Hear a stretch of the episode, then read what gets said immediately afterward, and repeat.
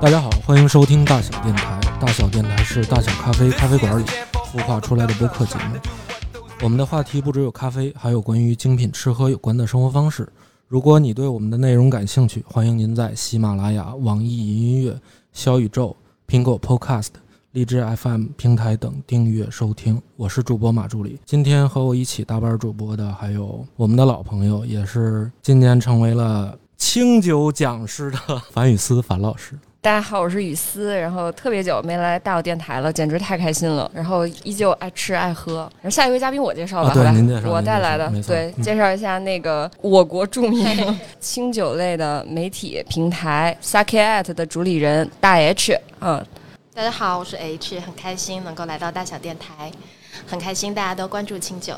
太好了，终于我们大小电台终于要做一期关于这个酒精方面特别专业的内容了。这个记得我还在大小咖啡的时候，这个我们张老板啊总是吐槽，就是你们这个酒啊一定要好好抓这个内容啊，就一直就是一直半吊子。我觉得我从我们今天开始呢，就也算是稍微站起来一点了。我们终于抓到一个，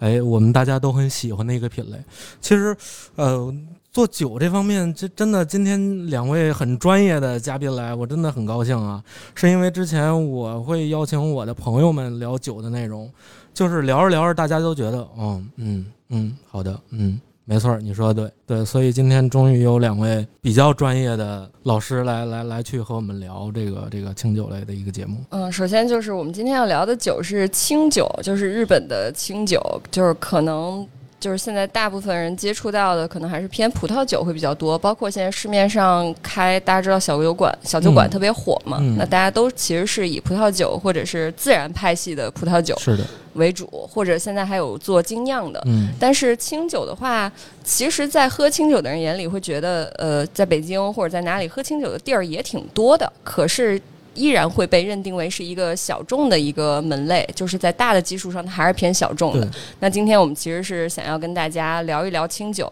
而且是在它依然是一个很小众的这么一个呃酒的品类的情况下，然后我们想要去跟大家聊一些跟清酒相关的基础的好玩儿的事情。嗯，就是也不想说去聊很多的那种专业名词啊什么的，但是我们可能一会儿会教大家如何去选酒。嗯嗯，你是不是不想聊化学名词这方面，是因为你忘了？呃，对，是的，开玩笑，开玩笑，开玩笑，开玩笑。那怎么能够呢？对，对，我先可以复述一下我我我为什么，因为我我确实是考过这个历酒师的这个证哈，但是确实是也是瞎考，就是拿证嘛。我当时学这个证的原因是觉得，呃，当时老师问我说，呃，你学这个是想了解什么？我当时说，因为我分辨不出来这一支酒什么叫好的清酒，什么叫不好的，就是对于我来说是没有一个标准的，因为对于我来说，清酒可能就这味儿。就是通常我也在超市里买过塔基，但是它永远就是说不好的那股味道，就又甜又像料酒，对，又酒精度又低。那可能对于我，然后有好多人都说，可能这支酒就已经不太好喝了。但是我觉得不太好喝应该有个标准，就是什么叫好喝，什么叫不太好喝呢？就所以我是抱着这个心态去学的这个课。对，当时但但是一直也没怎么学明白啊。那那我就想问一下，那对于二位来说，你们的定义一支清酒的好坏是什么呢？刚刚忘了那个自我介绍，在清酒这个方面，就是呃，首先大 H 他是非常资深的这个清酒行业的从业者，然后他自己也是国际日本酒讲师，然后我呢也是呃，我一开始是考的历酒师，其实就是像葡萄酒里的侍酒师这样呃一个一个门类的一个一个证书，然后我是在今年才拿到了日本酒讲师的这个证书，然后其实我们也会发现说。最主要的一个问题就是，大家根本不知道清酒是什么味儿，对对，不知道就是应该是什么味儿呢？嗯你们都说好喝，那我我可能大部分人喝到的就是在日料店从小到大那种路边那种人均几十块钱的日料店，然后他给你拿一个那个温酒的那个壶给你端上来，啊特别刺激的酒精味儿。是，但是我觉得这特别有意思，就是大部分人当我说。我喜欢喝清酒的时候，他们第一反应是清酒太烈了，我喝不了。劲儿大，我说那个，首先清酒只有十几度，跟葡萄酒差不多。你说的可能是烧酒，然后他就说那个清酒的那个酒精味儿他受不了。我说你可能喝的是那种日料店给你热的那种清酒，是不是？他说对。嗯，啊，我说首先那酒可能早就放了两年，都放坏了，而且它热的温度过高，那酒精当然全散出来了，那酒当然不好喝。嗯我说我特别理解，就是毕竟清酒现在其实没有特别的去普及，所以大家对它有误解是正常的。嗯然后这个也是我们在接触这个行业之后想要去解决的一个事情，就是如何能让更多的人能够初次接触到清酒，并且爱上它。其实我觉得清酒是一个非常容易去接受的一种酒类，因为它真的是柔和，然后它是大米的味道。但凡是给一个机会，就是给到消费者，他第一次尝完一口之后，我觉得大家通常的反应都是哇，这东西怎么这么好喝？就是我身边好多不喝酒的朋友，他们喝完我带去的，就是说说这我每天可以来二两，嗯啊，，所以今天可能听众朋友也是听我们在这说啊，说它特好喝，特好喝，所以我觉得你要去判断一个酒好不好喝，就是你还是得喝一口，嗯对，这个是最重要的一个一个步骤。然后我是不是说太多了？没没没没，挺好挺好。然后你 solo，对，然后那个就是关于这酒好不好喝，我觉得这还是非常主观的一个东西。嗯没错，就是你要去判断一个东西好喝的前提是你要喝的够多。对就是我可能今天像昨天晚上特别有意思，我还跟一个喝茶的朋友在聊，他说你怎么去判断一个茶好不好？他说如果你就只喝过这一种白茶，嗯然后你就要去判定它是一个好喝的还是不好喝的。嗯那明天可能你喝到了另一个白茶，你又觉得哎这个好像更好喝，后天你又喝到第三种的时候，你觉得嗯好像第二个是最好喝的，那你是不是就认为第二个白茶就是最好喝的白茶？啊，嗯，或者说有人问他说什么茶才是好茶，他就会问他你爱吃桃子吗？那人说我特别爱吃桃子，他说你吃到过难吃的桃子吗？哦，他说我吃到过，所以就是任何的东西都有好有坏，嗯，对这个东西你一定要去尝试的够多，你有足够的这个体验经历之后，你才能去做出一个自己的判断，但这个判断也是相对来说主观的，相对主观的，嗯嗯，我是觉得我们就是说特别对，我们接到触到很多朋友，新朋友他会觉得不好喝，但。刚才两位也提到了，它不好喝有一个很重要的源头。我且不说是否喝到的是料理用酒、桶装、袋装清酒，嗯、或者说放的不好的清酒，即使在一切都 OK 的情况下，它存在一个巨大的问题是单一性、品种的单一性，呃，饮用条件、环境氛围的单一性，它就没有办法产生对比。而好不好喝，我们允许，嗯、我们的朋友跟我们有不同意见，而且这也是有趣的地方。没错，但是就是因为领会到了多样性嗯，的时候，我们每个人都能找到自己心里的好喝。是的，那这个时候，可能清酒就是大家心目中，呃，像我们出去会说你要喝，呃，今天喝什么酒？啊、是喝，呃，比如说在上海，你说喝白的可能是白葡萄酒，嗯，然后，嗯、在北京说白的就是二是 白的、红的、啤的啊，精酿。啊今天去喝，你要精酿，你又要喝什么品种？嗯你看，都每一个酒种都反映出来了多样性的普及。对对，但是清酒它没有，还没有，或者已经正在发生着，嗯对大家不停的输出它的多样性。啊，这个时候，我们才能来讨论它好不好喝。是对的，是，但是我之前就碰到一个问题啊，就比如说，呃，因为我自己是一特别喜欢喝啤酒，呃，谈不上懂，但是确实看的东西会比较多。就比如说，我会评价一款皮尔森的好坏，那可能我能允许它有一些甜玉米的味道，但是我接受不了它带有那种双乙酰的这种黄油味儿，或者有这种湿纸板的黄油味儿。那对于我来说，这个就是一个。大部分的一个评判标准，那可能这杯皮尔森是不行的，但是确实在清酒里边儿，我见过有一款不一样的哈，是因为我之前在日料店确实也工作过一段时间，在一个做会席的地方，呃，当时是拿了一款三株山的夏夏醇，嗯，夏酒。啊，那支酒特别有意思啊，我估计应该是呃储存的时候应该有点问题，所以我们喝的时候感受到了干酪香。就是这种干奶酪的香气，然后我们都很喜欢，就说哎，这支酒真棒，我们可以推荐给客人，然后可以推荐一些，就像我当时店里卖的这些牛肉很搭呀，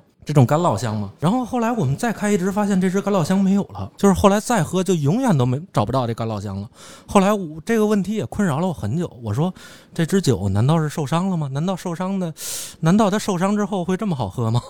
对，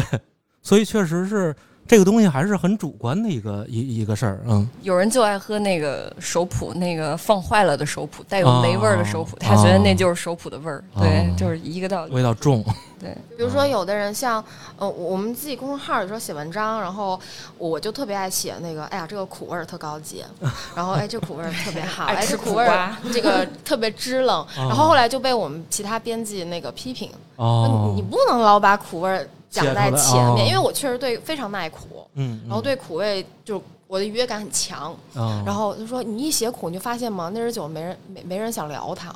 就是确实就是在不同的受众面前，不同的喝酒的朋友面前，他们侧重的是不一样的。哎，那哦我觉得有一个有一个点，就是今天因为大家呃无法参与啊，我们在现场聊之前已经开了一瓶酒了。我觉得其实我挺想听听大家对这个酒是一个什么样的一个感受，就是你在喝这个酒的时候的感受。我们三个人说同一款酒，嗯，啊，可以啊。那我就从从我开刀吧，我因为我比较菜嘛，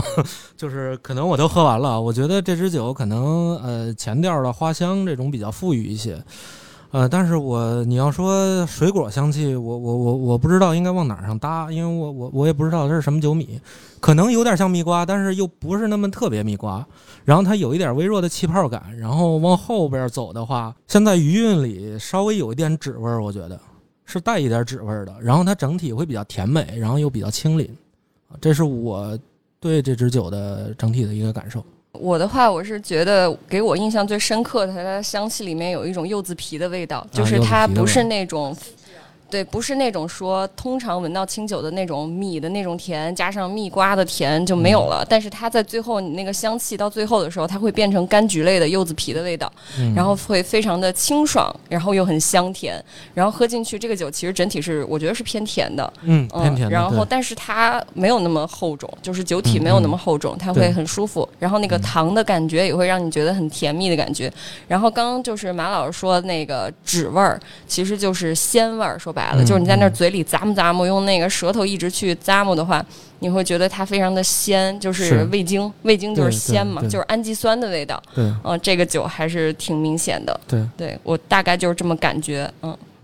在我眼里，这款酒是一颗呃绿色系的水果硬糖。高级。嗯 然后因为我这也可以跟朋友分享一下，因为我本人是一个小白出身，我不是任何餐饮、葡萄酒呃或者呃或者咖啡，就是任何跟五感相关行业的人，就我是一个小白。然后所以呢，我我的品鉴能力的进阶是这样的，我先去感受它是什么颜色，啊，就如果呃。听众朋友是呃和我一样是小白萌新的话，其实你不要觉得啊大咖好厉害哇，可以说出八百种水果，还甚至分清楚水果皮还是水果肉。其实每个人都可以，只不过你处于不同阶段。比如说，在我心里，我觉得这个是一个青色的水呃青色的感觉的，所以我会觉得它是青瓜，然后呃青色的蜜瓜。那就是呃，如果说大家去这个这个这个水果店的话，就会看到哇，我们现在好多好多品种的蜜瓜啊。如果对这个品鉴有想法的，就可以去。吃不同的蜜瓜，去感受它的不同。那这个酒就是一个青色系的蜜瓜，且它的质感是稍稍比较脆的那种类型，加之它有一定的气泡感，就给口腔带来了一定张力吧。然后，所以它是个爽脆型的青蜜瓜。这样形容是不是大家就脑海中已经有水果店某个摊位上的东西了？然后为什么说是硬糖呢？因为它整体就是跟也是跟脆相关。那我们喝有的酒特别绵软，然后呃浑厚圆润啊，你也可以用形状来形容它。那这个是稍稍有一些些棱角，然后是硬糖的感觉。那嗯。像我这么大的小朋友，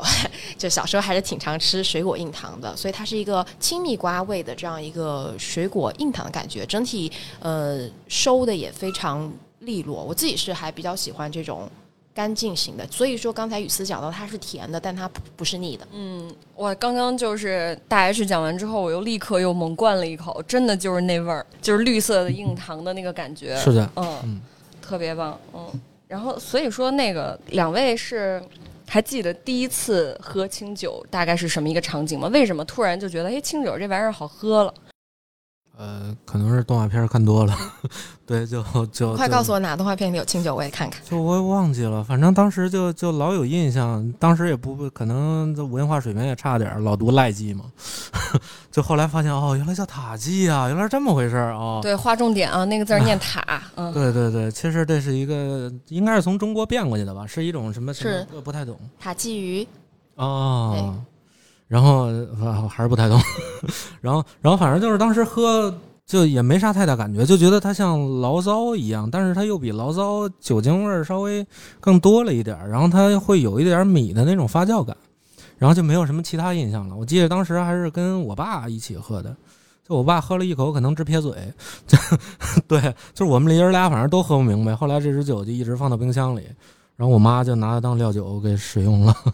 所以第一瓶酒是塔基对，四五，OK，嗯嗯，塔吉四五会这样吗？我觉得还还能喝呀，塔吉就喝四五。喝不喝？就超市里买的，就常温柜那嗯，常温柜那可能真的那酒是放坏了。对对对，嗯就不懂嘛，就就时间的力量。对，随便拿了。然后我的话，其实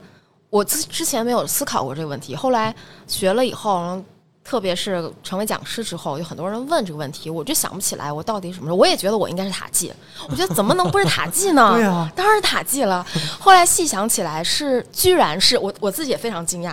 居然是大岭的一粒米。哦，嗯，大岭酒造一粒米，就所有人听完都是这个反应。它它它是稍显好像有点高级啊，然后它还是那一瓶瓷瓶的摇摆盖儿的，就是很高级，对不对？没见过没见过，没见过。对，然后我就想，那个时候大岭还在国内没有就是行货，然后我后来想，我到底在哪儿喝的？其实是当时在香港，在香港，呃，就去也是晚上去酒吧，然后我自己还是不太能接受特别吵的地方，说那找一个安静的吧，然后一搜，好像中环还是上环吧，附近有一个。嗯，当时我也不确定，我知不知道它到是不是 sake bar，但我知道它是个安静的 bar，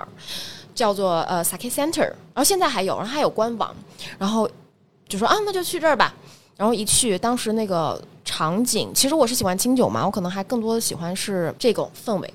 然后它是一个非常专业的清酒 bar，然后有陈列，然后它的桌面是呃升的形状的桌子，然后就是大概一百个升那样，然后每一个升里是米，然后上面是玻璃板儿，生字是吧？高级，就是哦，是酒嗯器嗯酒器木木头的那个方盒哦酒器竹竹盒啊。然后我说，哎呦，我那个时候就什么都不知道，去了以后说这环境我喜欢，所以我们为什么后来当做媒体以后，以后也经常会有说强调它是一个整体，环境和酒是个整体呢？可能是因为我的开始是这个样子，然后选酒嘛，然后也不知道选什么，就知道。那瓶酒真的很好看，大家如果搜的话，可以搜那个大林酒造的瓷呃瓷瓶的瓷瓶的酒，说哎呦这个太好看了，包括当时的得力。也是一个非常有名的萧子，然后非常好看，然后整体那个小哥哥，然后也特帅，这划重点。对，呃，帅哥倒酒，然后还给你大概的讲一讲，然后酒倒在这个透明的玻璃器皿里的那个整体的感觉，然后到你最后入口，大林酒造也是个非常不错的酒造，嗯嗯，整体这一套下来，嘿，我就知道这东西不错，哦，所以我也会经常说，呃。然后我会邀请一些不喝酒的朋友加入我们，或者说葡萄酒的朋友加入我们。光拿一瓶酒，有时候我会觉得是不够的，就是整体的氛围要给它营造明白。当然，就我们也借鉴其他酒类的发展经验，也会发现，那个比如 bistro，它的氛围感在那里了，大家对这个东西的记忆点就更多。所以我现在想来，我我手机里老手机里还有那个照片，就是那个时候让我觉得，啊，再加上我是一个圈内，我我不我刚才介绍说我是国内咋样，中国咋样咋样，我有一个我一定能说我是中国亲友圈酒量最差的，所以低酒精度这个点也很打我。嗯嗯，所以从那一刻开始，之后没多久，我就因为又因为莫名其妙的原因去学了礼酒师，所以应该是我觉得那个源头是那里。OK，我的那个清酒启蒙，我就是这事儿记得太明白了，因为是我们的一个共同的朋友叫老牛。当时我有一天下班，那时候上班上的跟狗一样，然后有一天下班推开家门，然后有一个小院子，当时他就跟另一个朋友在院儿里，那个灯跟你一样，氛围特别重要，就是天暗了已经，然后他们点着蜡烛，点着小台灯，然后有一瓶特别美绿瓶子的酒放在那儿，旁边还有一棵那种盆栽的蓬莱松，然后在那儿喝酒。我说这什么酒？然后他们给我倒了一杯。我当时喝到那个酒的感觉，我说这味儿为为什么这么熟悉？就是有一种那种什么植物的一种什么味道。然后老牛这个时候就特别淡定的说了一句“竹叶”，我说对，那瓶酒有竹叶的味道。然后我当时就是有点被惊到了，就是为什么？就是酒类可以做的如此的柔和细致，然后又不让你有风味儿。对有嗯风味儿，然后又不让你觉得就是很刺激。嗯因为我个人的话，我之前一直觉得说我喝葡萄酒啊，或者甚至是烈酒就不说了，我都会觉得它的酸、它的涩、它的酒精感会让我不太柔和不舒服，对我不是每天都我自己一定要想去喝一下的那种感觉。嗯。就是，然后那一天是我打开了我清酒的一个大门，我觉得。然后后来就是刚好那一次之后，我就去了一趟日本去旅游，然后所以我其实。真正的第一次被上一堂日本酒课，是从一个美国人嘴里，就是有一个 特别有意思的一个小酒吧在横滨，然后是一个美国人开的，他就是为了留在日本，然后他也开始做清酒的贸易工作，然后他们那边反正有个什么政策，他就留在了美国，呃，留在了日本，横滨开了一家特别小的一个酒吧，可能也就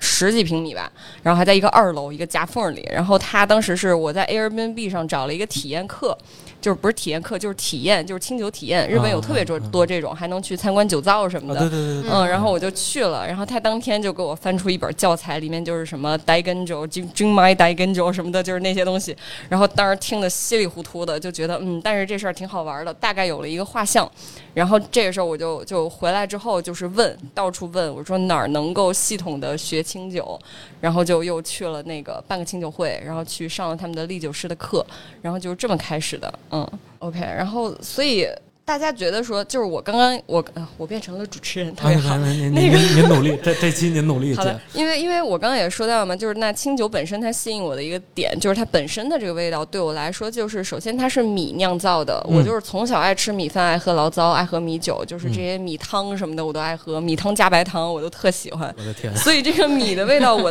太喜欢了，所以我喝到清酒的时候，我就觉得它又不像中国米酒那种很腻的感觉，哎，因为中国米酒它酒精度太低了，有的甚至才三度，然后它就巨甜，含糖会很高。对，残糖超级高，我就觉得我在喝糖水。然后糯米酿的那种 那种味道，反正挺奇怪的，酸酸的。但是清酒就是它既能做到没有那么高的残糖，但是它喝起来很甘甜，然后又很干净。就是我就觉得哇，这是。特别棒，就是简直是为我量身打造的一个酒款。然后同时它是大米的，它没有那种很寒冷的感觉，它是温润的。我就觉得哇，我真的是一个亚洲人体质，就是终于找到了我吃五谷杂粮长大基因。对，最适合我的酒。然后我是这么一回事儿，嗯，那种东方韵律吧，可能，嗯。所以两位会觉得说日本酒它本身的特特性是哪一个哪一种特性哪一种风味吸引了你？呃，我觉得它，我我我我因为是其实我并不喜欢喝这种。偏花香果香会重一些的，我比较喜欢这种复杂度稍微高一点的，因为我之前总是喝这个酸啤，就是野菌艾尔，因为它会有一些比较 funky 的一些味道，就是像仓谷啊、马厩啊，像这种很重的味道，所以我通常会喝一些比较复杂类的酒，呃，就比如我觉得之前我喝到过一款，比如说像浓口上咽那支酒，我觉得很复杂，就是。呃，当然，我可能说出来有点吹哈，我觉得我是可以喝出来酸甜苦咸鲜的，就是那里面，包括还有一支我之前喝过的一支叫菊鸡。嗯，呃，就是什么什么吞切的那个，对，前两天我还跟 跟跟樊老师聊这个事儿，我说樊老师以后你开酒吧你就说你叫雨丝吞切，不是，他跟我说让我解释一些清酒的名词，然后给我发了一堆，我看这吞切，我说吞切啥玩意儿，不懂，就是就是喝酒，赶紧去查，其实也没啥意思，对，就是 QC 品控喝酒，嗯。然后那支酒，我觉得特别喜欢的，让我特别喜欢的一点是，它有这种苦杏仁的味道，会有一种坚果经过烘烤之后会带来的这种苦味儿，所以这个类型的我是我是很喜欢的。但是我不太喜欢那种就是发酵感特别特别重的那种，像古酒、像熟成酒，就是我自己是接受不了的。好像市面上有那种就是熟成的，但是我忘了它叫什么了，就是跟一个太极的似的那么一个那个酒杯那个酒叫什么，反正我忘了。对，跟大家解释一下，就是清酒也是可以熟成的。就是可以放，然后一般是低温去熟成它，然后熟成带来的结果就是里面的可能一些糖分，你开始新鲜的酒喝着感觉像刚刚那种水果糖什么的，但是你熟成完就会变成焦糖，就是其实跟黄酒是一个道理。然后里面的那种新鲜的乳酸菌会变成像干奶酪一样的味道，所以新酒其实也是可以熟成的。嗯，好，继续。对，就像那种熟成酒，我个人是不太喜欢，我因为我喝起来特别像像料酒的味道，因为我特别不喜欢料酒。包括做饭的时候，我也会很少用那个东西。对，所以我可能更喜欢偏味道层次复杂一点，但是尽可能要干净一些的酒。嗯嗯，干净，对，干净，然后有层次，确实是清酒的一个特色。我下次一定要带一瓶低温熟成酒给你。谢谢您，让可以感让你感受你的爱的同时，还 还能领略到熟成时间的魅力啊。嗯，对对对。我以为我的爱只能给三全，因为三全是一个发需要发酵四年的啤酒。对。那我可以试试那支，嗯，我的话，其实我经常会说，我我不是一个纯粹的专一的，嗯，酒类爱好者，就是我我我可能代表了一系列，就是我们所谓的伪粉丝，但但我想说，伪粉丝也是值得被爱的，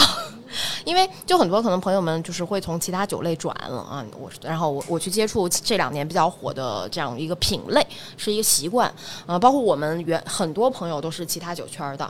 嗯，但是我一开始刚刚讲到，我从资历经历上来说是小白，然后我从喜好上也是一个，我可能是喜欢在没有正式做清酒这件事情之前，清酒和咖啡在我心里啊，或者其他个别酒类。是让我感受生活的一种方式，我我更愿意把它形容成一种方式，嗯，因为可能对于很多消费者、爱好者或者说潜在爱好者来说，你让他非去追求一样东西，至少在前期是很难的。可能我因为我现在是一个日本酒的推广的身份，所以我就更在意这些。就是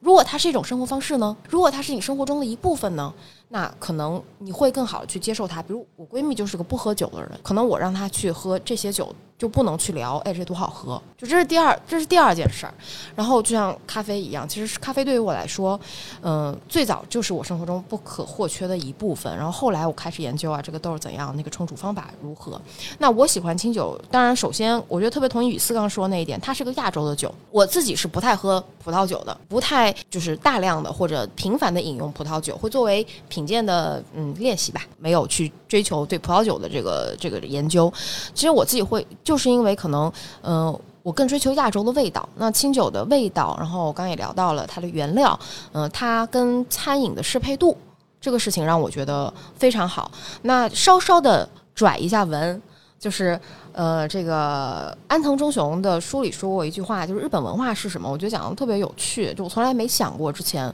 说日本，你说这个来自中国。那个是来自美国啊，美国不至于啊，那个来自英国，嗯，就是些有有有历史底蕴的国家。日本有什么呢？然后他说，日本有的就是你把这个东西引进来一样，就像一个人一只脚跨进来了，那第二只脚怎么进来呢？就是日本人会加以自己的加持，自己对某一样事物，比如建它的建筑，你都会说它是什么什么国家的风格，但你会发现它最终还是很日本，但它的底子确实有某些国家的影子。日本人和日本文化可能就是在改造。没错，这方面有很大的能量。然后它改造的是什么呢？就是这些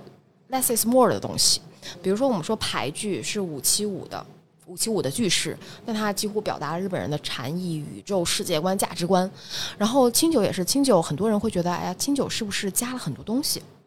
嗯，加了这个那个这个那个，所以它有一些味道。或者说，清酒是清酒是深加工酒，但就我我们都知道，清酒太简单了。它只有水米曲还是米变来的，所以它只有水米，它是一个特别 less is more 的东西。然后他们喝到你们喜欢的花果香，然后坚果、豆腐、麻薯，嗯，巴拉巴拉巴拉巴拉。所以这一点是让我觉得哦，很生活，是我喜欢的生活哲学。所以我愿意去更多的接触它，了解它。哎，那就借由刚刚大家去提到的这个话题啊，就是日本他们。呃，他们的文化虽然说很多看起来觉得是外来的，但是他们有这样的一种能力和底蕴，能够把这些东西，首先是转化。转化为自己的，然后带有日本特色的一些东西，并且把它很好的延续下去和保护下去。我觉得传承在日本是一个特别重要而且值得尊敬的事情，包括他们的匠人的精神啊这种。所以我其实是呃，大 H 可不可以跟大家分享一下，就是这个清酒跟中国的这个黄酒之间的一些关系和区别？嗯嗯，就是清酒首先一定要表明的就是它和黄酒或者其他。呃，国内的一些米类的酒精饮料，它是同宗同源的，是肯定的。呃，但是呃，在经过了这上百年的变化，它衍生出来怎样的区别呢？首先从原材料上来说，清酒就是大米，大米制品；那黄酒更多的是糯米制品，或者说一些中国米酒，它其实本质上，如果它追求的是我们的中国风格的话，那一定是。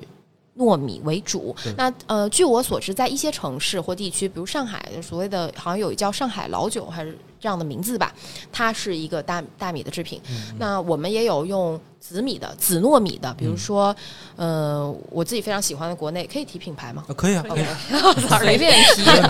我们在国内就是非常认可，然后也非常尊敬，好好去做中国，真的是中国米酒的，它它不去沾清酒的任何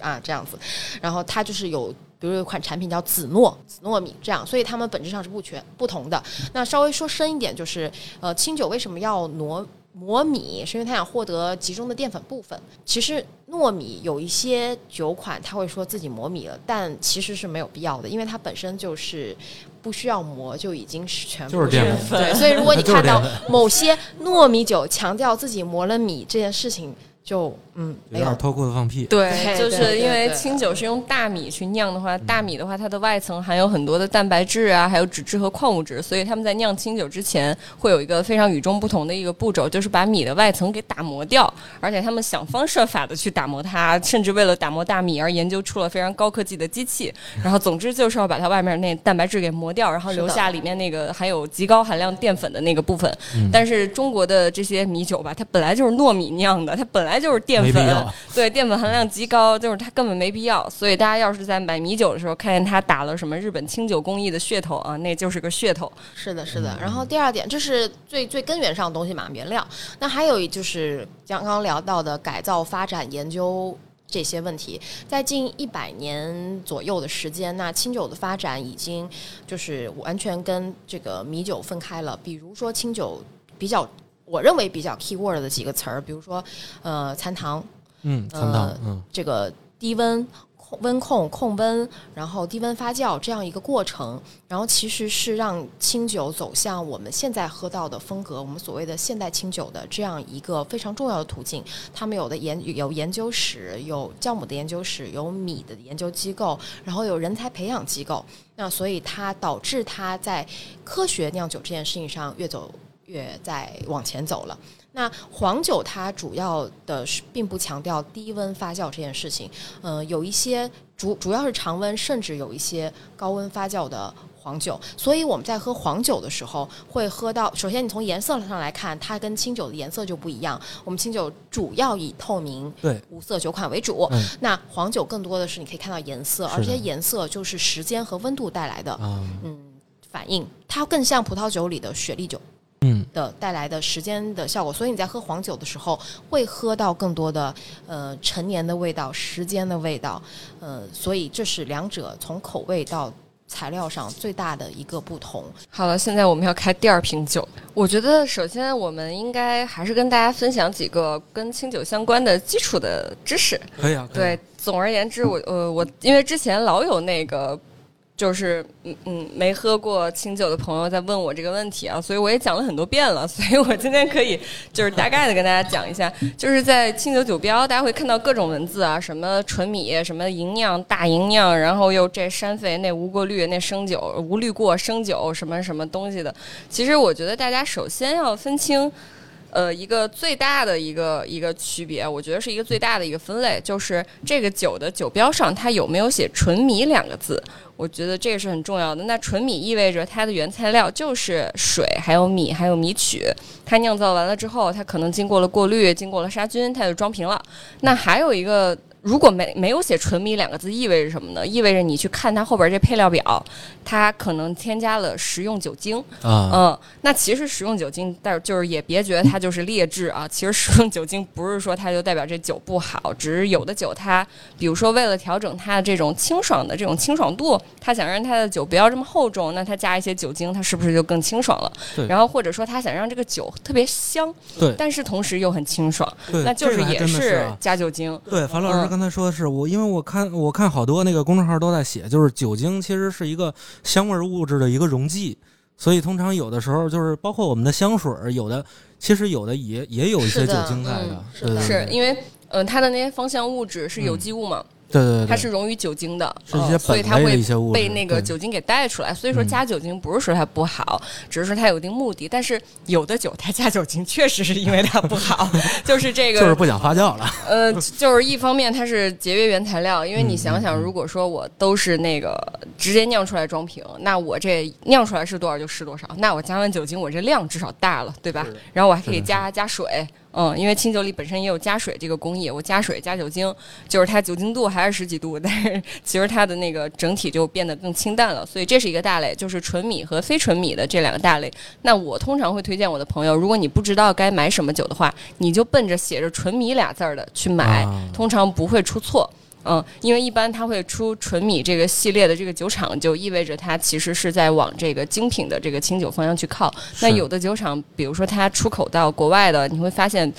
某某某，就是他在呃中国是买不到带纯米两个字的，它都是那个非纯米系的。是我们也去问过，就是为什么他们说就他们不走这个高端线，然后所以这是一个大类。还有一个特别重要的一个词儿叫精米不和，然后大家会看到一个百分号，一个数字，这个是在基本上每一个酒后面都会有的。那这个数字代表什么呢？这个精米不和，其实精米是一个动词，就是刚刚大 H 有讲，就是日本酒里面有一个特殊的工艺，就叫精米，它就是磨米的意思，就是他把那米给磨掉，它把外面那层给磨掉，然后不合其实就是一个比例，所以精米不合代表的就是它磨掉的这个米留下来的这个比例，对，留下来的比例。所以说，当你看到一个精米不合是百分之六十的酒，说明它磨掉了百分之四十，那这个。磨掉是为了啥呢？就是磨掉它外边那些蛋白质、矿物质是为什么呢？就是这些东西，蛋白质嘛，它会产生氨基酸嘛，氨基酸有时候它就会苦，或者说是有有一些奇怪的味道。那那些矿物质就更不用说了，它可能也会跟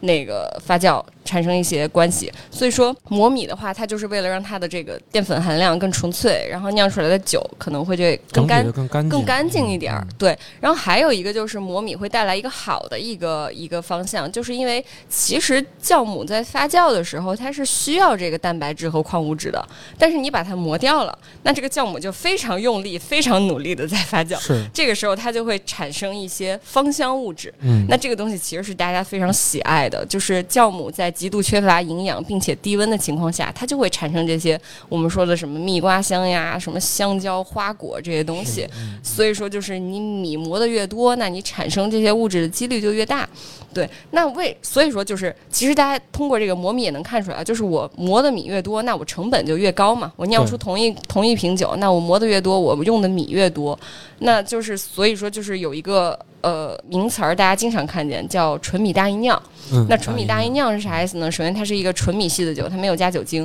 其次它的精米不合是在零到百分之五十之间，这个就叫纯米大吟酿，这是它给定的一个标准，就是百分之五十。所以说大家也能够联想到，那我既然是一个百分之五十以上的一个精米不合，那就说明我一般来说纯米大吟酿都是偏那种很香的那种酒，这个。是可以感受到的，就是你看到它是一个纯米大吟酿，基本上就代表着它有一定的花果香气，但是同时因为它没有那些氨基酸、杂质什么的，它整个酒体会非常的干净和清澈。嗯，嗯，那那些磨的米没有那么多的酒，就说明它不好嘛？那也不是，不是它虽然卖的更便宜，但是我觉得它更好喝，因为你磨掉蛋白质，然后带来的是它更干净，但是是其实你同时去掉了一些东西，就是大家吃了一些风味。对，大家都知道说我们爱吃鲜的东西，那那鲜是什么？那鲜就是氨基酸。那氨基酸是哪儿来的呢？就是蛋白质来的。所以你磨掉了更多的蛋白质，你产生氨基酸的概率又小了。对你杂味儿可能小，但是你氨基酸也少。就是这是只是一个大概率事件啊，不是说绝对的。所以说有的时候你看见它虽然不是什么营养大营养，就是说它那个精米不合没有那么的厉害，但是这个酒它其实是是非常的呃醇厚，然后有那种鲜味儿，然后酒体很饱满，这个是是这种酒会带来的。而且这种酒其实你还甚至可以加热着喝，嗯，对，就是大吟酿你如果加热喝就浪费了，它那花果味儿一散啥也不剩了。嗯，但是那种不是大吟酿级别的酒，它反而是可以热着喝的。这就是大概在选酒的时候的一个方向，就是第一，你看它是不是纯米系的酒，它有没有加酿造酒酒精；二是看它的精米不合是多少，它的精米不合如果是那个数字越小，就说明着它的酒体会越干净、越通透，然后它的香味物质会更多。但是它那个数字越大的话，就说明它可能没有那么的香，不是像那种很惊艳的花果香，跟葡萄酒似的。是但是呢，那个酒你会喝着很开心，特别是冬天，你就会觉得哇，甜蜜、饱满、幸福，嗯、就是这种感觉。对，有时候我会问，就是上课的时候，上 SSI 课的时候，呃，学员刚接触这个品鉴的时候，我们要分熏爽纯熟这四个大类。那怎么分熏和纯啊？我们有很多啊教科书式的这个方法。那我自己经常分享的一个非常嗯、不专业的方法，就是是你鼻子比较爽，还是你口腔比较爽？嗯，如果你鼻子比较爽的话，哇，这味道，有道理啊，这就是小白出身就有很多偏路子。没没没没没，对就是这很精准，对，如果你鼻子比较爽，哇，好香呀！然后喝进去，哦，不错，嗯嗯，那大概率它是个熏。啊，但如果嗯哎，闻起来，嗯，哦，有些东西，但是，嗯，它那个，我我会给学员画一个线，哦，就嗨到了这个程度，都已经到脑门儿顶上了，嗯，它就是个熏。那它的那个闻香感觉是在鼻子这部分啊，比较低或者比较沉稳，不那么活泼。然后，但入口以后，哇！虽然是这样，我觉得刚才我们喝两呃第二款酒有有这个感觉哈，然后嗯、就觉得哦，那如果它又是米脂类的风味的话，那我就会觉得哦可能是个醇。那在这这个阶段，你就可以用这个方式去找，哎，又又关联到了自己的那个感官嘛。如果你只是很客观聊一些味道，可能会比较难进入状况，所以大家可以看试一试，到底是自己想要哪个方面比较感受比较多一些。呃，对，还真的是哈、这个这个熏手纯熟，我我我我真的这么一想，其实跟咖啡其实是很很很差不多的，因为我们已知的其实舌头只能尝到酸甜苦咸鲜，因为这五味，然后其他的其实都是一些香气所带来的一些风味儿。其实这跟咖啡是一样的，包括我们在喝浓缩咖啡的时候，我们只能喝出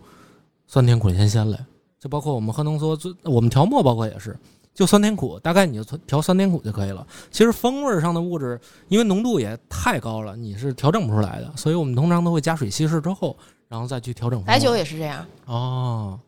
对，这我我还真真是觉得学习到了一个一个鉴别的一个方法，哎明天约你盲品，是不是熏小纯熟都能盲改了？也不不敢不敢不敢，万一说错了呢，给您丢人吧。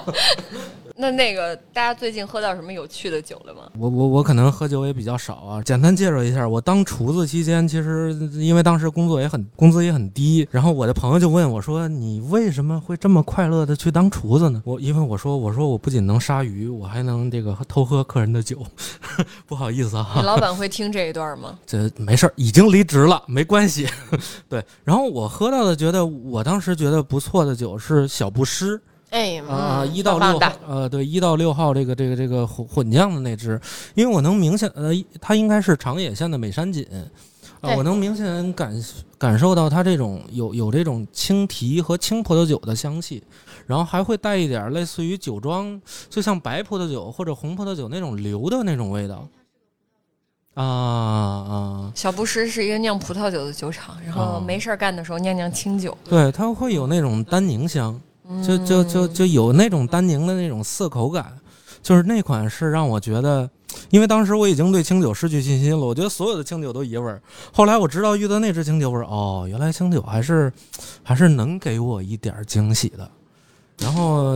呃，确实当时在高级料亭工作，也接触到了一些这个贵一点儿的酒，确实我喝不起的酒，就比如说像那个十四代的龙之洛子，呃，我觉得它的那个复杂度也是很高的，就是它会有一点会偏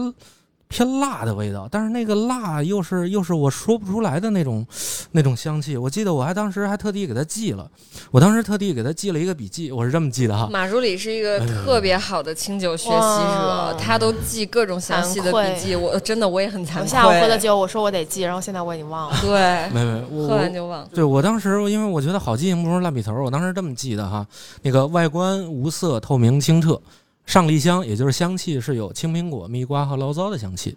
然后我去喝它的味道是有蜜瓜和青苹果的混合味儿，又有些类似科尔必斯的乳酸菌的清香，整体偏甜。为后段的话，有酒精带来的微微的一些辛辣感。然后包括我还给这支酒写了一个整体评价，当时是这么写的哈：龙之洛子是由1999年使用美山锦与山酒四号，这个山酒四号是由山田锦和其他酒米培植而成，然后这两个杂交，然后形成的龙之洛子这个这个酒米，然后它继承了美山锦酿造后所带来恰到好处的酸味儿，然后又有山田锦的蜜瓜香气，酒整体的质地圆润，虽然以甜味为主，但是水果的风味儿一直在递进，完整度很高，整体都很好。有条件的朋友可以试试，淘宝价格五千。有条件的朋友，淘宝价格五千，对然后我是这我后段是这么写的啊，像我这种贫下中农，下次可以买二斤苹果，买个蜜瓜，喝点料理清酒，找找感觉就好了。行。这是我当时给的那支酒的一个那个那个整体评价。我觉得它那个水果风味是层层递进式的，就是你说不好是一种水果，它是一直一一层一层的，就不管你是饮用的前段、中段、后段以及余韵，它一直是有水果香在存在的。所以我觉得那个确实是给到了我一些惊喜，但是确实由于价格过高，所以我觉得我将来喝到也会比较难一些。我最近喝到我自己就是，哎呀。听众朋友看不到我的表情，真可惜了。我我老给别人演，就是我喝我一般喝酒就表现的假装的比较严肃，看上去很专业的样子。啊，然后嗯，其实就随便喝喝。然后但我喝到那款酒的时候，我眼睛瞬间就瞪了两倍大。哦，嗯嗯，我我因为我们刚在上海办完亲友节嘛，嗯，然后我们亲嗯友节今年的大师班讲的整体的主题是呃新新风味新趋势。这样这样一个大主题，然后每一个我们的老师的选题都是围绕这个选的。那我们其中有一节课是最近比较火的日日酿造的日日专场，全系横评。然后其中有一款酒呢是呃刚刚很很很近了，前段时间日本是呃也是日日酿造松本日出彦出的这样一个需要在日本首先要拍卖名额，然后再能你首先你抽签抽着你了。然后就买盲盒一样，你才买哦买到。然后我一般对我我一水瓶座，我特受不了这种，就是你别给我搞这些，我不喝。然后结果上课的时候，我还是偷摸的跑进去喝了一口，我很淡定的喝的，我觉得这种噱头大的没什么可喝的。然后喝完以后，我就嗯，不对，不对，不一样。这什么东西？啊，全全全全国应该只有二十来瓶。哦，高级高级，嗯，对对对。然后我就说，我主要是为了假装蹭一下，结果喝到了惊喜，它居然出现了我们所谓的这个百香果。我最惊喜的是浅浅的丁香味儿。啊，丁香味其实丁香味儿是在清酒里，或者丁香辐射到香辛料嗯。这种风味，在清酒里是比较少见的。我们聊各种水果，那海了去了，就是水果店能扒一遍，但是香辛料是比较少的。那我们也会聊到类似于百香果，然后这个青提类这种最近比较流行的 CMMP 这种白葡萄酒长相思的风味，最近也有聊到，但是它其中的浅浅的丁香味儿又不浓重，让我觉得酿造上是下了功夫，有其秘诀技术的。因为可能我不知道听众朋友了不了解，就是清酒对于清酒来说，可能我们葡萄酒会聊呃酒庄，然后聊呃村，然后聊这个老藤不老藤，聊这个葡萄，这些几乎决定了葡萄酒的所有风味。然后，但是我们在聊清酒的时候，其实呃米的种类、水的种类这些或者某一个产区，它只是一个因素而已。更重要的是酿造的这个人。所以我经常说，清酒的风土是什么？清酒的风土，嗯，跟葡萄酒不一样，它其实是人。那是谁和谁呢？我觉得是酿造的人和喝酒的人。那我先说喝酒的人，喝酒的人就比如说，呃，你去某个地区，我举个例子吧，金泽，嗯，他吃海鲜比较多，那这个地方喝酒吃饭的人，大部分需要这个酒去能适配他的日常料理。对我，们所谓的地酒地料理嘛，他们其实是一对 couple，所以喝酒的人很重要。那酿酒的人也很重要，是因为清酒的酿造工艺过于的复杂，环节过于的多和变量过于的多，所以我们老说，哎呀，练盲品，练盲品，不知道从何练起，是因为它全是变量，你没法说同一个品种、同一个数据、同一个发酵温度去盲它另外一个数据很难，所以酿造这个人很重要。所以在喝到一款好酒的时候，我可能会第一反应说这个度是想表达什么。那我在喝到这款日日酿造的自设甜的这瓶限定酒之后，我会觉得有时候你知道干这行就是你喝的有点多，你就麻木。你就觉得啊，又喝啊，都一样。即使啊，这是一样里比较好的那一支了，但是喝到没有喝到的味道的时候，你还是觉得这个，我会想到这个人。这个酿造的人一定是有东西在支撑它体现出我现在喝到这个风味的，所以就会有一丝小小的感性的感动。嗯对，其实我有同感，就是我因为。就是我我我我之前因为因为怎么说呢？呃，我之前就是遭遇过一次，就是有法国人一个一个法国朋友，然后他问我，就是他也跟我一起喝酒，说啊你的你的 sake 都特别好喝，然后他就问我，呃，因为他是一个很爱做菜的人，他说那个为什么能不能在那个清酒里面加点什么那个马什么什么东西来着？天竺葵。然后柠檬草。他说你能不能这样去去做这个清酒，它就会有很香的味道。我说呃，日本人比较传统，他们这个清酒就是米和水和不做配置酒是吧？对，嗯就是它是要通过它的这个工艺啊，它的钻研啊，它对温度的把控、原料的把控、各方面的把控，然后酿造出它要的味道。就是它没往里加百香果，它给你酿出百香果味儿，说明它这个工艺把控的厉害。结果不久之后，我就遇到了那个最近也是很流行的那个，哎我知道你要说什么瓦卡雷的那个酒，对。果不其然，是日本人在法国酿的，在巴黎吧，哦应该是对，就是就是，所以我就觉得，哎呦，结果我一喝这酒，我说这是什么酒啊？然后跟我说说里边加了马鞭草和柠檬，我当时就懵了，我说这跟我那法国朋友说的一模一样。然后一问说这酒是法国酿的，用的法国的米和法国的水，但是是日本人酿的。哦，然后我就觉得太有意思了，就是什么叫风土，就是不光是这个土地和这个米，还跟这个人特别有关系。对对，就是法国这个文化这样的人，他们就会自然而然的想出我要在清酒里加一些香草这样的事情，然后所以那个酒我当时喝完就特别有意思，就特别惊艳嘛。你清酒天天喝，然后突然喝出了那苦苦的，然后柠檬味儿，然后那个 香草味儿，但是又觉得很清爽，跟葡萄酒似的那种感觉，就特别好玩儿。而且我是一个有点逆反的人。就什么事儿，我就觉得这人做了特别酷的事情，我就会特别认他，哪怕我其实第二次喝，觉得他也没那么好喝。我插一句，就是我知道你有那支酒，嗯然后我知道你喝了，嗯然后我当时看就是有你你喝了那支酒以后，我心里就默默念。太好了，终于有人喝这支酒了。对呀因为我就是我看我看中那支酒的原因，就是且不说最后结果到底好不好喝，就这种尝试的这种感觉，对我就无法拒绝。我就老觉着他们那个拘泥于就是那种有点儿有一点儿墨守成规啊，这词儿是个贬义词儿，但是差不多就这意思啊，就是我只能这么干，这只能这样的酒才能叫清酒。但我就觉得为什么？就是我就试试怎么了。啊然后所以同理，其实我还有另一支酒，跟今天就是马主理和大 H 带来两支酒有点关系，就是他们带了风之森的阿尔法六和阿尔法七，然后我之前是喝到了阿尔法八，哎，嗯是阿尔法八对吧？就是那个酒，我为什么会觉得它特别酷呢？因为刚刚有说到说清酒都是有一个步骤是必不可少的，就是它要磨那个米，它得把那嗯至少把米糠磨掉，对吧？就是你得磨掉外边东西。阿尔法八是一个百分之百的精米不合，就是它不磨，它用玄米酿造。嗯，我当时先没管它好不好喝，我就说这太牛逼了啊！对对对对。没没我也是我也是因为这原因买的。对，我说这太酷了，就是啊我就喜欢这样反着干，或者说就是有的规则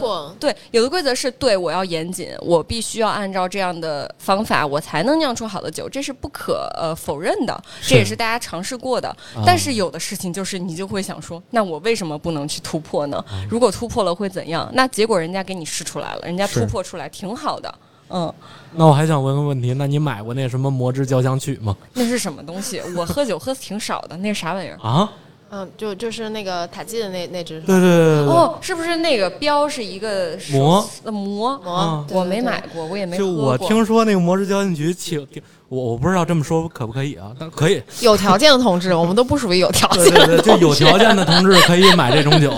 我觉得首先我的艺术造诣没有那么高，就是我觉得我我喝一款酒，就是就是我听说是这样，我不知道大 H 老师可以给我补充一下啊。我听说是他在牛场酿造的时候，有一支魔之交响曲是专门一首曲子就给他跟那儿拉，然后一边拉一边磨。不止他们酒造这样，所以这些米都是听着交响曲长大的。哎，听着交响曲就磨，呃类似于听着交响曲挤牛奶的那那一个意思。对对对对对对嗯，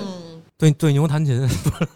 对对酒弹琴，对对对酒弹琴，对酒弹琴。对对酒弹琴，然后下来这么一支儿这个酒，然后这个风味上，我觉得有什么不一样吗？这个能，就是我觉得你是不是在骗我 这个世界有很多美好。啊？有道理，而且我觉得这跟其实我我个人浅那个肤浅的觉得我能代表一部分人，就是我其实一直在思考一个现象，就是为什么葡萄酒之前这么多年在中国，就是在中国也好，在其他国家也好，就是这样的一种趋势，突然就是从二零年开始，这个自然酒。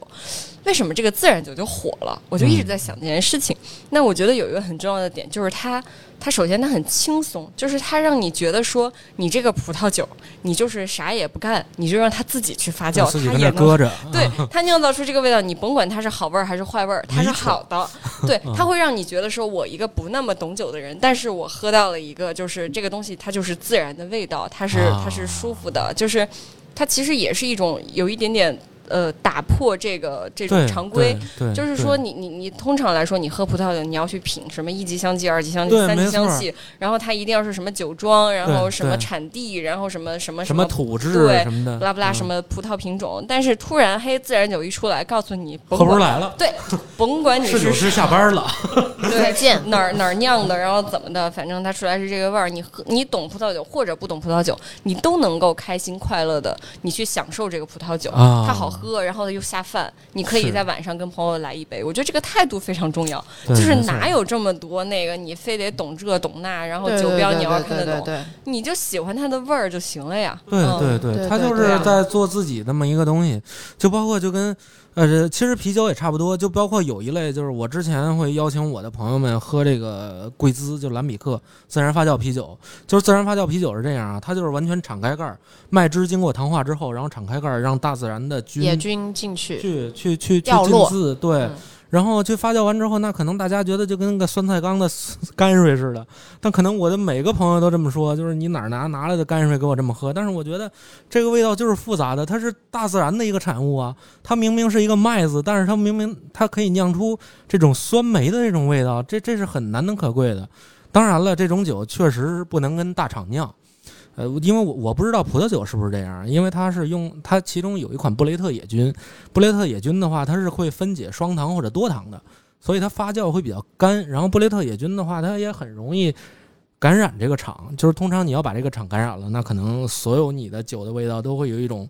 霉腐臭的这种味道，对，可能会这样。对，所以我也是特别喜欢这种特别追求自然的这种东西，让自然去让让时间去做沉淀的这么一个产品。对，其实清酒里也有呀，自然酒、嗯就是是吗？对啊，就是哦有有一个代表性的是仙琴，啊就是仙女的琴仙，琴类就是家禽的那个琴，这是一个。然后其实花吧那个酒厂他们也在做哦自然系列的酒，但是仙琴我觉得很有意思。我我是在第一次上历酒师的课的时候，在课上喝到了那个酒，他们当时那个系列就是那个呃酒厂的那个杜氏，就是酿酒师，也是一个很年轻的人。然后他接手了酒厂之后，他就开始酿造这个所谓的自然派系的清酒，就是它有一共应该是五个杉木桶吧。嗯，五个杉木桶，然后它在那个桶里酿，然后什么都不加，就是乳酸菌、酵母什么都不加，啊然后就是用自然的这种附着在可能是它那个桶上或者是空气里的这些乳酸菌和酵母去发酵，并且它五个桶，他觉得是五个味道都是不一样的，因为这个菌群不一样。然后他把这五个桶分开售卖，就是变成了五五种瓶装酒，然后是这么一个系列，所以他一直是在做这个自然系的这种清酒，我也觉得很喜欢。可惜先秦现在不能进口。啊，对的，哦所以就觉得你看这些想法、这些方式，最后你就觉得跟千里之外的人在对话，嗯嗯，然后这点会觉得，因为就是最早就开始第一分钟我们聊的关于多样性的那个问题，其实你你喝到了多样性的酒，你就见到了多样性的人，嗯，然后这个事情让你的生活，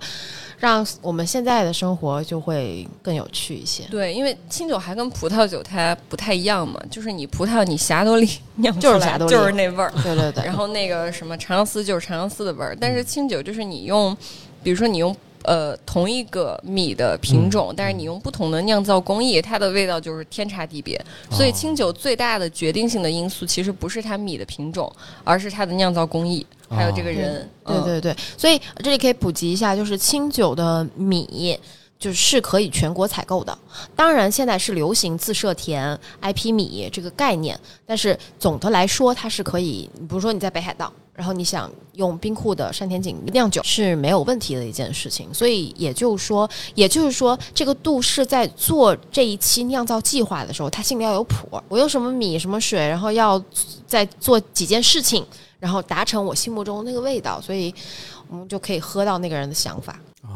而且我觉得，就是日本可能这个市场吧，也在推动着这个老一辈的酿酒人们去进行一些改变。啊，就是没办法，他们也发现说，年轻人好像都更爱喝啤酒、葡萄酒、洋是酒，是然后就是大家喝清酒越来越少，然后就觉得说，哎，我是不是得去适应你们的消费场景？啊，就是我这清酒也得用葡萄酒杯喝，我得有香气，啊，然后我得怎么怎么着，然后我也得就是开始搞那些什么自然派系。其实这啊我觉得都是一种在，其实有点像市场逼着他们去做出这个改变。包括国外的受众，其实呃是以年轻人为主。嗯，特别是其实我我正好前段时间刚做完我们上海展会那个展后报告。然后就可以看到那个年龄层的分布，你会发现在国内喝清酒的是二十五到三十五岁的人居多。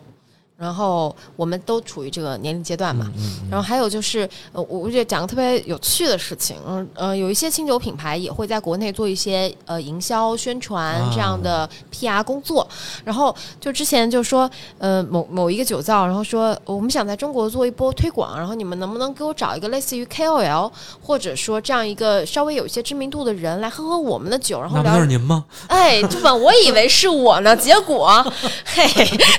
然后。好好批评批评。人家说啊，那个不是应该是一个嗯老爷爷或者呃阿姨吗？怎么能是年轻人呢？年轻人可不喝清酒。然后是因为在日本现在会有一个现状，就是年轻人会更爱喝刚才雨思讲到的呃洋气的那些酒款，那清酒就会类似于我们看爸爸喝毛喝白酒。喝白酒，白酒，白酒。这爸爸挺有钱，哎，爸爸挺有钱，有条件的那些群众。对，然后他们也会觉得啊，你怎么能给我找一个年轻、看上去很 fancy 的那种女郎，或者怎么怎么着？你不是应该给我找一个稳重的大叔吗？然后，但其实我们就会去说，其实，在国内喝酒的就是像我们这样的年轻人，而且是那那些。愿意去挖掘品牌背后故事的年轻人，而不是一味的说：“哎，今天先怼怼怼，怼完了再说。”其实我们酒嘛，我我经常喜欢说清酒或者任何酒，它不止于酒，那个“止”是停止的“止”，就是因为其实我们是一个话题，在聊背后的内容。他他在 s a k a 的眼里，清酒是一个内容，我们是选择了这个内容而来做，所以其实现在年轻人就会去追求这些东西啊。呃，对，包括我还喝到过一支很奇妙的酒，叫山之兽，我不知道。嗯，它也是那种四 M。我我今年可以排上我喜爱的 top。对我，我喝到一支就是我我它它完全就像很酸，就像科尔必斯的那种味道。黄的、白的还是粉的？粉的啊，很酸的那支。然后它气泡感很强，嗯，就是虽然它写就是不公开，嗯，但是我感觉应该是经过碳化的，要不然我觉得发酵应该，除非它瓶内二次发酵，应该。嗯，提不出来那么大的。那我要不要分享点瓜？呃，可可可以可以可以可以。我们上海展会结束以后，正好呃，就是山之兽这个产品所在的县做了一个类似于呃视频对接的这样一个这样一个活动。嗯。然后我们也是说要去参加了，然后正好就是现场摆山之兽。就喝起来，然后正好因为我只喝过白的和绿的，然后没有喝过粉的，然后我们就把这三支都横屏喝了一下。然后当时这个面前摆了一个 iPad，对接着是他们的女老板，嗯，然后是目前女都市里比较漂亮的一位啊，嗯，然后我们也问他这个问题了，他们所谓的泡沫发酵。就到底是什么？然后他没有明确的回答，但是他说确实是就是不太于传统清酒的那种发酵方式的一些增加了一些环节吧，嗯嗯，然后产生了你今天喝到的这个效果，所以就是给你确定就是你那个想法，行，那应该差不差差不了哪儿哪儿去。嗯，OK，哎，我现在是特别想要问这个场外人员一个问题，就是作为一个普通的消费者，然后其实你压根儿就没了解过清酒，但是呢，跟着我们一起喝了这么多的清酒，你有什么疑问？一直以来没有解决的问题，或者说想法？各位好，那个我的一个疑问就是，清酒和那个烧酒有什么区别？哎呦我天，好问题呀！就是首先烧酒它是蒸馏酒。什么叫蒸馏酒？大家喝到什么白酒、二锅头这种啊，然后还有什么 whisky，就是这种烈酒类，它是把那个酿造完的这个东西给进行了一个蒸馏工艺，就是这个酒精会先出来，所以说它酒精度数高嘛。所以其实烧酒它是蒸馏酒，然后清酒呢它是酿造酒，就是像葡萄酒、啤酒，就是它酿出来是什么样，它最后就是什么样。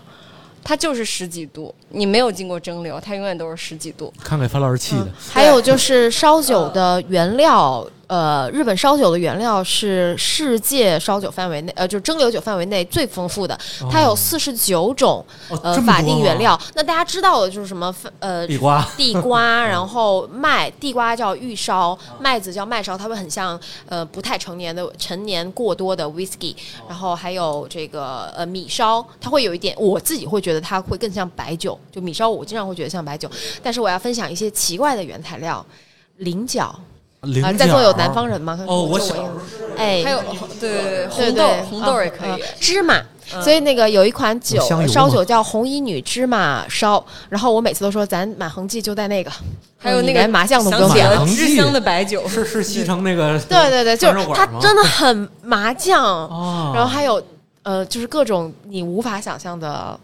就或者说它那个字眼看上去你是你不太了解的蔬菜其实，就是淀粉类的东西，根根茎类的根根茎茎类类的东西。红薯的烧酒一般真的是会有红薯味儿，嗯，然后还有一款我自己很推荐，就是烧酒的话是那个叫什么紫苏，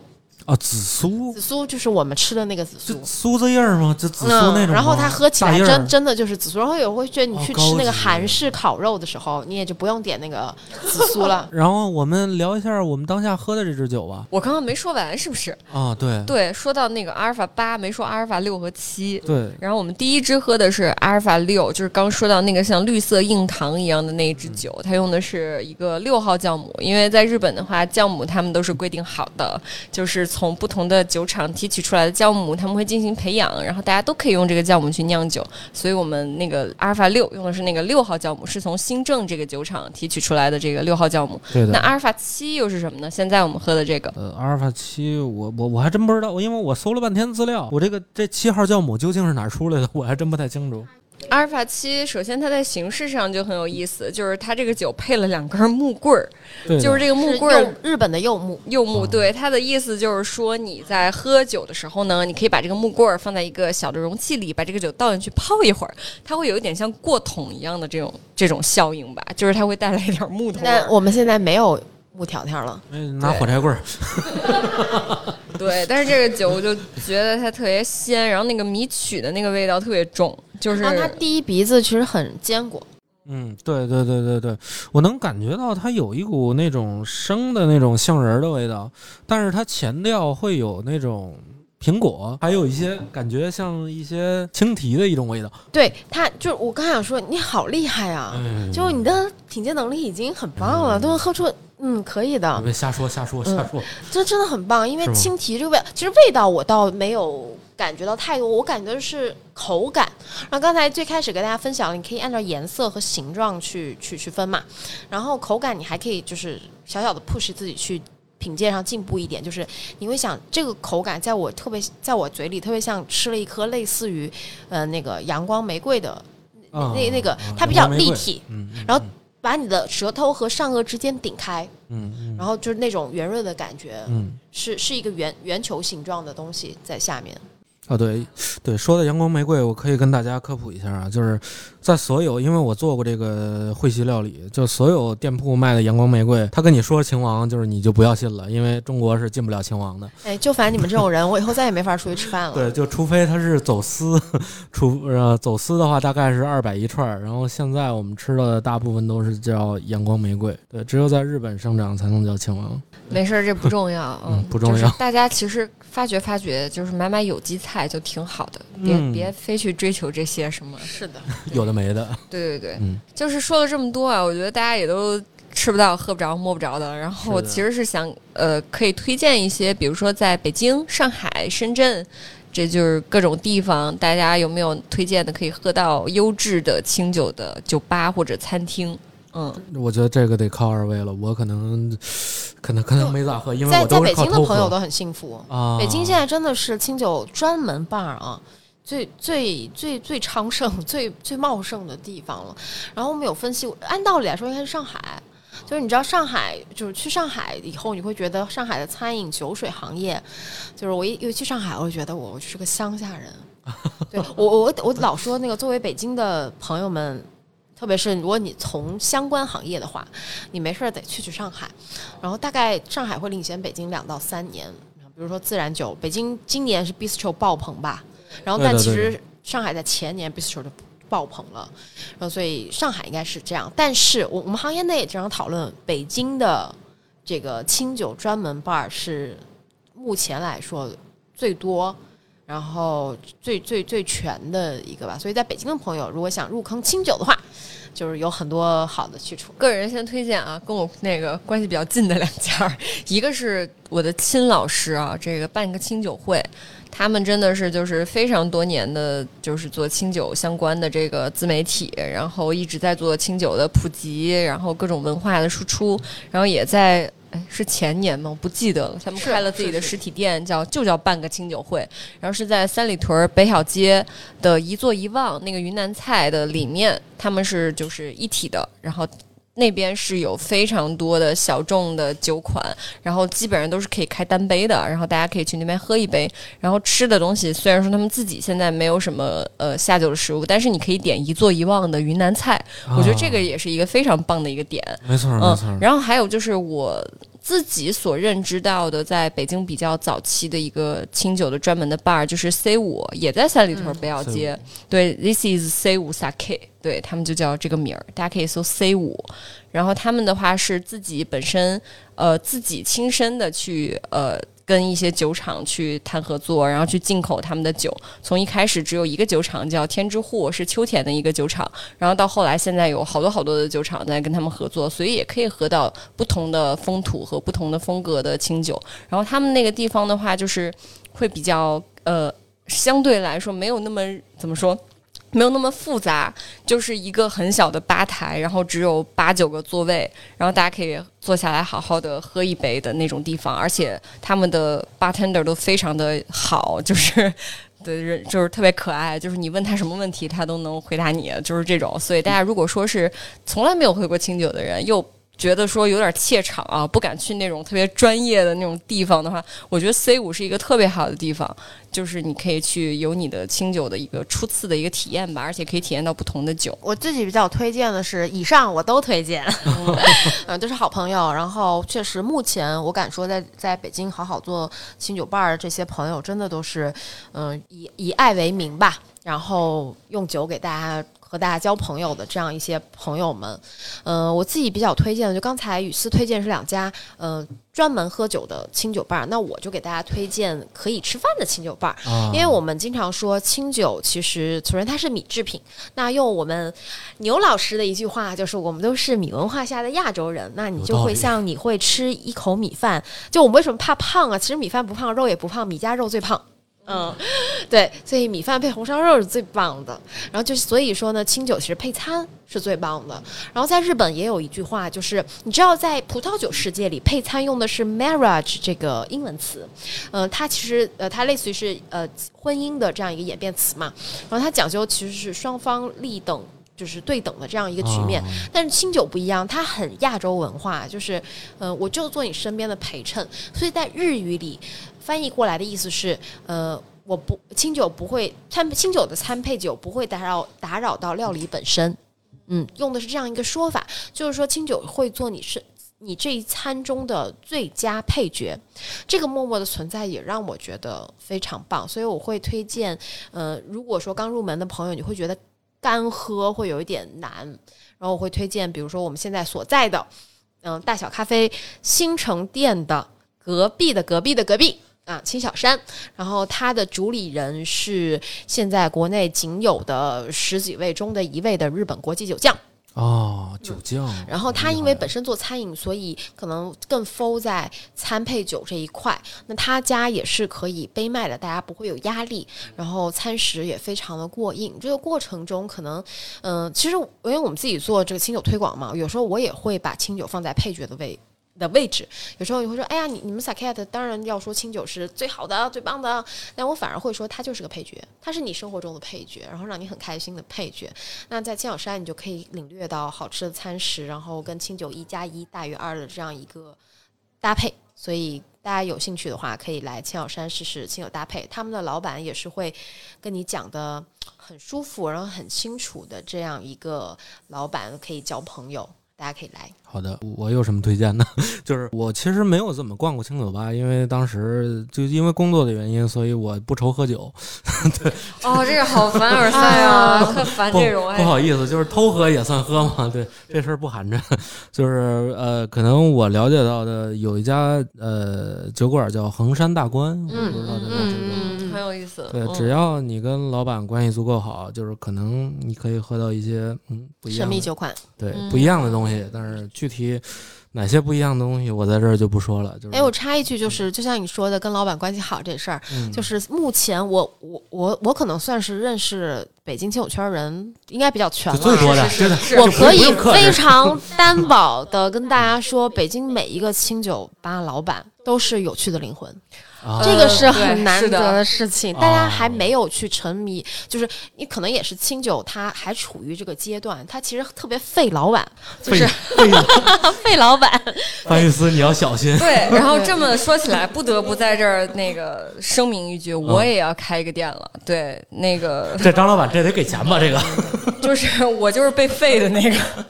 对，因为我自己太喜欢喝清酒了。然后我一九年的时候，从第一次接触到清酒，我就觉得，哎，这事儿可以做，我特别想要去做清酒这事儿。嗯自己之前老是举办活动啊，有一些跟艺术设计相关的东西，但我总觉得这个艺术设计这个载体还是离大众太远了。那离大众最近的东西其实就是吃吃喝喝。是的，就是我总是想要去传达一些就是开心，嗯然后单纯、善良，开就是这些东西。然后我就觉得吃吃喝喝一定是我想要接下来去做的事情。然后从一九年到现在，我现在终于有一个机会，就是我的店已经快装修完了。啊，恭喜樊老哦，师然后又多一个有趣的灵魂我。要开一家店了，然后是呃以清酒为主的一种呃，你说 bistro，我现在都觉得有点儿不好意思说，我们都说那别别不好意思个小吃快餐，小吃快餐，沙，县小吃，沙县小吃，能吃能喝，然后大家晚上没地儿去，随时来喝一杯，吃一口东西，就沙县是小吃简单吃点儿，简单喝点儿，就是特开心，大家就是刚需的那种东西。然后人均价也没那么高，不需要你家条件太好。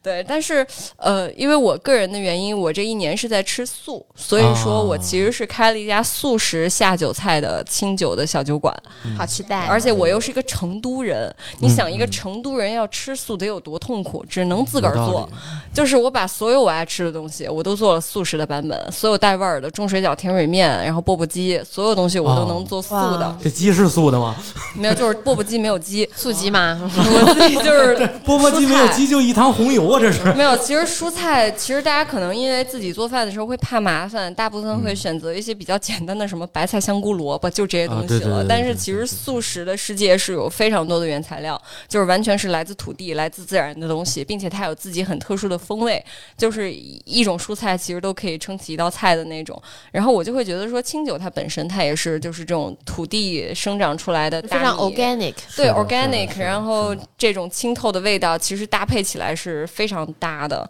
有时候很油腻的东西，可能吃多了，反而你会觉得说我在喝一个甜的，然后那种东西，一方面你。感受不到，然后一方面他们是其实有点冲突，嗯、嗯会越吃越腻。那蔬菜虽然说它我的调味料会有一些红油啊什么东西，但是它本身这个蔬菜的风味，它相对来说是清澈的，他们俩是能搭在一起的，是另一种搭配吧？我觉得是不一样的一种平衡。所以我自己是开了一家呃川味的素食的清酒小酒馆。对，特别好，特别好，特别好。那个，那您这儿还缺人吗？我缺呀，他缺赶紧的，就是来一个那个。这个我怎么无时无刻不在找工作的这个状态？感觉抱抱着你的历久失政，这这两个月好像都是这个德行。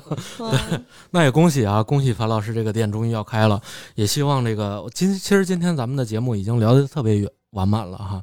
然后也希望樊老师以后多多的参与我们大小电台的一个录制。哦，然后我对，没错，好歹也是、那个对吧？也是我们前期的中流砥柱呢。那个不了不认识我的朋友可以听一听之前那个什么奶酪呀，什么发酵呀，什么自然没酒，就之前什么早餐呀。反正跟吃跟喝相关的我都特愿意对呃，然后我觉得还有一个特有意思的，就是在大大小电台这地儿特特好玩儿，就是不管你是什么开开什么店的，你是什么品牌的，其实大家就是一种特别包容的状态，大家其实是在进行一个共同的一个探讨，就是在精品吃喝这个领域，其实我们在做的是同一个市场，根本不存在什么。什么？有的人想的啊，竞争就是对对对，我我要这要那这种关系，是然后对，然后所以哎，对，说起这个。我觉得啊，对于这种对清酒感兴趣的这些听众，我们得推荐一两个，就是相关的公众号或者网站或者平台。就是大家如果想要去了解清酒的话，我自己有什么样的途径去了解？那还有啥途径？这不有人坐这儿了吗？对 s a k at 对吧？我能说我自己吗？欢迎大家关注对 Sake Sake At at 对然后还有可能就是清酒指南 Sake Time，嗯，Sake Times Times，对对 Times。然后我自己比较推荐的就是，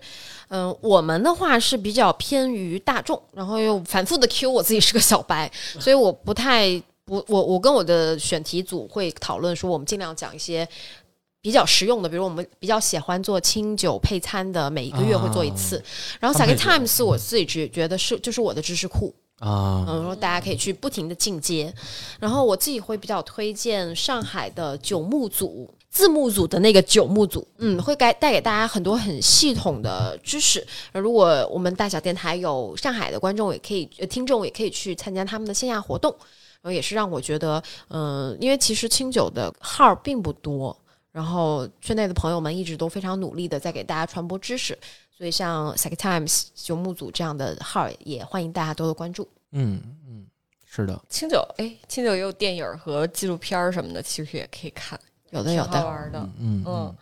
有那个什么干杯，那那叫什么来着？干杯吧日本酒。对，干杯吧日本酒。然后还有清酒的诞生，奇迹酿酒人，奇迹酿酒人，哔哩哔哩可以看到。对，就是各种这样的。对，然后其实呃，算了，这个被说烂了。就是什么？你的名字其实跟清酒，其实我都没有看过你的名字。我是学了清酒之后，才去专门看了你的名字。然后我给口口嚼酒是吗？对。哎，我给你们推一个，我不知道你们估计没看过。然后我一般上课就会推荐一个特别幼稚的，但是可以建立一些些发酵知识的动画片儿。叫什么？叫《萌菌物语》。萌就是萌萌哒的萌，菌是细菌的菌。嗯，萌菌物语。然后它有在第三、第四集就有讲到日本酒里会必须出现的酵母和曲菌，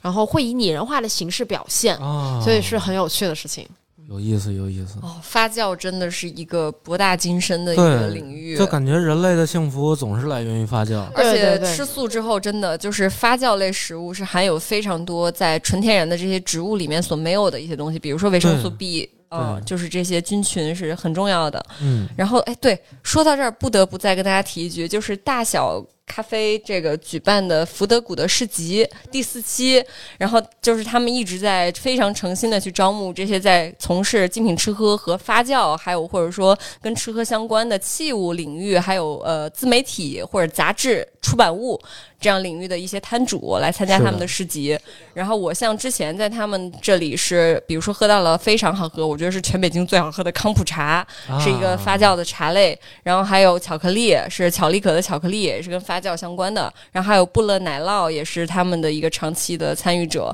就是很多很多的发酵类的食物在他们的市集上都可以吃到。然后第四期，反正我们在录制当天啊，第四期是马上马上要。是的，我昨天好像刚看到公众号。对，我们也在招商这个。对他们会到胡同里，因为那麦子店的那个室外确实是有点冷了。这这期是在这个这个法法国小超市，对对对对对对对，嗯对，就是我就想问一下，我这炸鸡还能不能登上您这破船？对，马竹里的炸鸡，虽然我现在吃素了，不得不说它的炸鸡是真好吃。嗯，对，好，那那咱们这期先就这样，然后希望以后樊老师多多参与我们节目，然后也希望大 H 我们将来再聊一期。感谢感谢，好的，开心从粉丝变成了话筒后面的那个人。对，就是大家要是听我们说半天也不知道清酒啥味儿，你就去喝一下。北京这么多地儿可以喝，啊，搞不好在哪个清酒吧就抓住我们了。有道理，真的太好喝了。嗯，好，那咱们这期节目就先这样哈。谢谢大家，谢谢，下期见，拜拜。